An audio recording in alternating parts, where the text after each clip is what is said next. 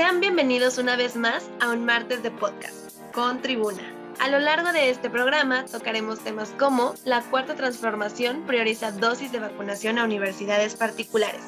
Además, te hablaremos de todo aquello que Pancho Domínguez no te está diciendo. Entre eso, el manejo del Producto Interno Bruto, la alta de feminicidios en su gestión y el aumento de tarifas querubus. Así que continúa con nosotros para que sepas esto y más mi nombre es Úrsula Sánchez y al lado de mi compañera Nitzia Pichardo te daremos la información que necesitas. Así que comenzamos. Muy buen día a todos quienes nos escuchan a través de este podcast. Y como bien señaló mi compañera Úrsula, el día de hoy tenemos mucho de qué hablar. Así que queremos comenzar haciéndoles una pregunta. ¿Qué pasaría si les dijera que a los estudiantes, tanto tú como yo, Úrsula, de la Universidad Autónoma de Querétaro no somos considerados partes importantes para la vacunación contra COVID-19. Sin embargo, universidades particulares como el TEC de Monterrey y la Universidad Anáhuac sí lo son. Esto es bajo la justificación de juntar a toda la comunidad este, estudiantil de la UAC, pues sería casi imposible ya que somos muchísimos y serían un solo evento. Esto no lo digo yo, lo dice, no sé si le suena el nombre, Rocío Penichevera. Pues bueno, fue exsecretaria de Rectoría de la. ¿Cómo ves, Ursula?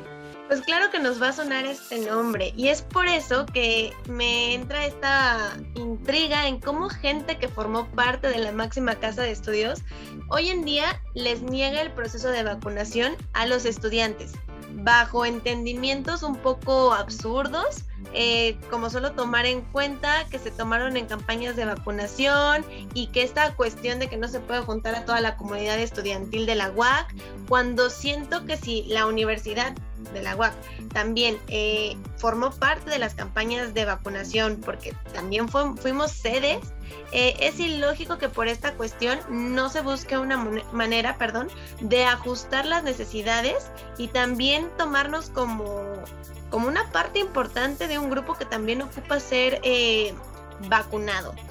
Pero a mí me suena más como que existe algún tipo de conflicto de intereses entre las partes involucradas. ¿O tú qué opinas, Nitzia? Sí, sin duda hay un conflicto de interés, sobre todo porque quienes están vinculados con la UAC, pues ahora están pertenecientes a estos rubros de la vacunación. Y también hay que destacar que la UAC pues también ha sido utilizada en, durante sus diferentes campus para poner a su disposición la Brigada Correcaminos. Campus, por ejemplo, San Juan del Río, CEU, que han sido las sedes más importantes de vacunación para todos los grupos de edad. Sin embargo, el TEC de Monterrey y la Universidad de Anáhuac solamente han participado como centros de vacunación muy pocas veces y además es reciente, no como la Universidad Autónoma que ha estado al pendiente, y no solamente con esto de la Brigada Correcaminos y los centros de vacunación, también hay que recordar pues la vacuna, ¿no? Que estaban presentando Kivax Claro, o sea, es que son muchas cuestiones y hay que preguntarle entonces a Peniche Vera cuáles son los rubros específicos que nuestra universidad tiene que cumplir para ser tomado en cuenta. Esto bajo los mismos entendimientos de las escuelas particulares, porque tampoco estamos diciendo que sea una cuestión de desigualdad, simplemente que sea justo. O sea, sobre todo si se está tomando estos entendimientos ante las escuelas particulares. Eh, aquí podría parecer o es una cuestión de que pues parece que las escuelas privadas pueden tener más beneficios y en mi persona no me parece nada justo. Sobre todo si, como ya bien mencionábamos, se está tomando en cuenta la participación en las campañas de vacunación. Es una cuestión incoherente. Pero bueno, es algo que les dejamos a ustedes para que puedan compartir su punto de vista, analizar la situación de una manera parcial y pues nada, o sea, dejar este, esta pregunta eh, sobre los entendimientos y los rubros que una escuela tiene que cumplir para poder ser vacunada. Y se me hace una injusticia. Y hablando de esto mismo, eh, Nitzia, platícame un poco qué es lo que está pasando con, con nuestro querido gobernador. Vamos a iniciar con una sección con respecto al sexto informe de gobierno del Estado, las tres de Pancho. Uno de los temas más controversiales y relevantes tanto a nivel familiar, estatal, nacional e internacional ha sido y siempre será la seguridad. En el caso del estado de Querétaro, y retomando nuevamente el tema de violencia de género, en el periodo de 2015, en el mes de octubre, a junio de 2021, la tasa de feminicidios ha incrementado un 105%. Es muchísima la cantidad que ha incrementado. Estos datos son retomados por parte del Secretariado Ejecutivo del Sistema Nacional de Seguridad Pública y el equipo de Tribuna ha realizado esta investigación durante estos seis años del gobierno, dentro de los cuales se han presentado 1.120 homicidios dolosos, 37 feminicidios y 27.248 denuncias ante Fiscalía por lesiones dolosas. También, además de que estos números son sumamente alarmantes, hay que agregarle de que en el mes de mayo de este mismo año fue el mes durante este sexenio en el cual se han presentado el mayor número de homicidios dolosos registrados, con una cantidad de 52 de los 255 que se han presentado hasta el mes de junio de 2021. Es aquí donde pues cuestionamos al gobierno dónde ha quedado la seguridad en el estado de Querétaro que tanto se ha presumido.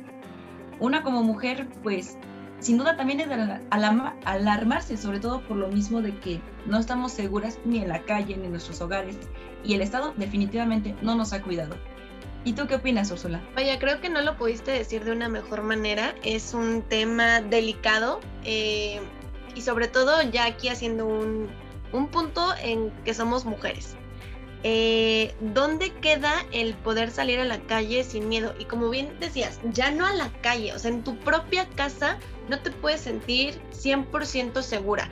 O sea, se presume de una tranquilidad, de que todavía se jacta de decir que somos un estado de paz porque se aplica la ley mediante corporaciones que están preparadas. Yo voy a hacer énfasis en preparadas porque como lo mencionábamos la semana pasada, no hay... Eh, una manera de llevar los casos. O sea, es muy lamentable esta situación y es algo que con hechos, a lo que dicen, no se ve reflejado. Em, y pues nada, no me queda nada más que reprobarlo en temas de seguridad. Y no solo en eso, también vamos a hablar de lo mal que está haciendo su gestión en el crecimiento económico. Te platico, durante este periodo tan solo se ha presentado el peor crecimiento del Producto Interno Bruto desde el año 1997. Tú y yo todavía no existíamos en la fase. Eh, dentro de este top 4, en primer lugar se encuentra Pepe Calzada con un Producto Interno Bruto del 5%. En segundo lugar se encuentra Francisco Garrido con un 3.3%. Ignacio Loyola con un 2.7% y en el último lugar nuestro querido gobernador Francisco Domínguez con un, 1.4%. Además, de acuerdo con Enrique Cato Vital, a pesar de haberse pagado la deuda estatal, este recurso bien pudo designarse para aquellos, los, aquellos negocios que, pues por esta cuestión de pandemia, fueron descuidados por el gobierno. También se dio la alternativa de que se podía utilizar en creación de escuelas o incrementarle el presupuesto a la Universidad Autónoma de Querétaro, Cabe destacar que este incremento del PIB es gracias a las empresas, los impuestos y de manera mínima las inversiones que están llegando a la entidad. Y bueno, para finalizar, las tres de tres de Pancho. Uno de los temas que también ha sido muy, muy, muy controversial durante este sexenio ha sido el tema de Crobús. Fíjate nada más, Úrsula, de los ocho ejes que se tenían pensados durante 2015 a 2021, faltan cuatro por crear. Es decir, faltan 5 de febrero, Chichimequillas, Bernardo Quintana y Revolución. Esto hay que agregarle que de los ejes pensados también para los municipios de San Juan del Río y Tequisquiapan, no se ha dicho nada.